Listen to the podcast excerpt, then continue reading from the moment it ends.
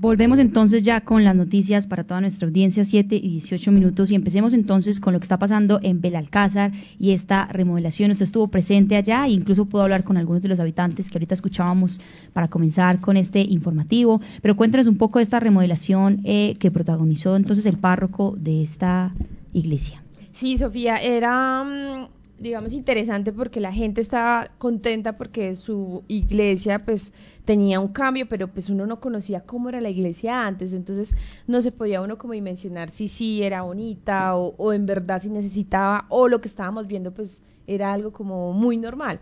Pero no, pues ya al mirar y, y hablar con la gente, pues nos dijeron que durante los 50 años que tiene esta edificación, pues nunca había tenido mantenimiento, nunca la habían intervenido y era algo súper importante. Además, nos comentaron que eh, primero ellos tuvieron una réplica, una iglesia distinta que era como similar a la Inmaculada de eh, acá de Manizales, que era el madera, y en unos incendios en los años 50, el párroco de la época decidió tumbar la iglesia en madera, que porque qué miedo que se incendiara, hizo esta. Entonces, eh, desde entonces han pasado 50 años y nunca le habían hecho nada a este templo, por lo que pues ellos al ver eh, que el párroco de la iglesia pues de verdad se compadeció del templo que tenían, que no era digno pues para los católicos ingresar a escuchar la palabra de Dios en un templo en esas condiciones, pues él decidió, eh, como se ha hecho todo en esta vida y aquí en Manizales, recordemos la, cómo construyeron la catedral, la punta de venta de empanadas y de ese apoyo eh, y metiéndose la mano al bolsillo, pues él, él, hizo lo mismo, invitando a los ciudadanos a que en verdad pues dieran una cuota de más o menos 50 mil pesos para poder pues recuperar estos estos recursos y hacer esos cambios. Entonces ayer obviamente pues cuando se le anuncia a la comunidad que iba a hacer la inauguración, pues algunas personas, la varias de ellas pues se aglomeraron ahí en la entrada de la iglesia, mientras que eh, la diócesis de Pereira, a la que está escrita este templo, pues hizo un desfile con la representación de por lo menos 70 sacerdotes y también obviamente este desfile lo encabezaba el alcalde de este municipio quienes pues obviamente estaban muy contentos de, de ver pues el trabajo y la gestión que viene haciendo el padre Rubén en el municipio.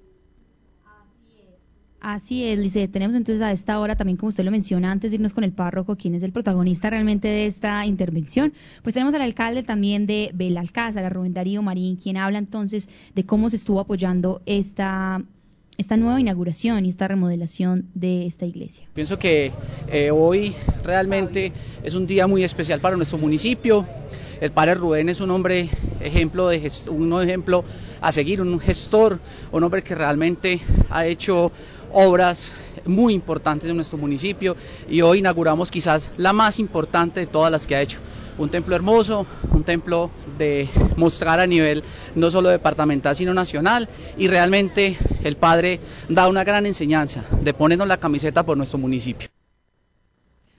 Muy bien, Lice, ahí escuchábamos entonces al alcalde. Confundí aquí los nombres que pena con la audiencia y el alcalde es Fabio Andrés Ramírez. Rubén Darío Marín es el párroco de este templo María Inmaculada de Belalcázar, quien también nos cuenta un poco de este proceso de lo que hizo para poder remodelar el templo. Sí, muy buenos días para todos, aquellas personas que nos están escuchando en este momento. Sí, el templo, pues eh, de verdad que no se lo merecía este pueblo de Belalcázar, porque es un pueblo precioso, hermoso, donde está el Cristo de Belalcázar, un pueblo turístico. Y todo el mundo decía, ay, pero qué pesado el templo. Era muy, no era, no era un templo. Yo lo decía y me da pena decirlo y lo voy a decir, era un hangar. Ahora, cuando yo llegué hace dos años acá, vi, la, vi todos los problemas que habían, entonces empecé primero que todo a arreglar el Cristo de Belalcázar lo organicé, tuve una inversión de 150 millones de pesos. Luego, ya cuando vieron la realidad que el cura trabajaba, nos pusimos las pilas a organizar el templo. Primero que todo, organicé el techo del templo. El techo del templo eh, tuvo un costo de 45 millones de pesos porque hubo que organizarlo bien, porque tenía mucho estiércol. Sacamos 222, 262 bultos de estiércol, con, también con basura. Luego de eso, entonces ya empezamos a presentar el proyecto de cómo queremos organizar el templo. El templo, para que la gente se imagine bien, era como un coliseo. Entonces, ya lo organizamos, más o menos. Falta todavía otra parte de organizar, pero aquí vamos.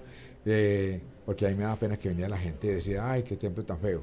Entonces yo tuve la iniciativa de decirle a todo, a todo el pueblo de Belcasarita, le dije, si usted me regala, necesito tres mil personas que me regalen de, a 50 mil pesos cada uno, o sea que son tres mil habitantes que me regalen de 50 mil pesos cada uno para poder iniciar esta obra. Muy bien, Lisa, ahí teníamos entonces esta información también sobre Belalcázar, que invitamos a todos a ver estas imágenes también y las opiniones de cómo entonces quedó este templo y a que lo visiten y nos cuenten cómo les va también con este tema.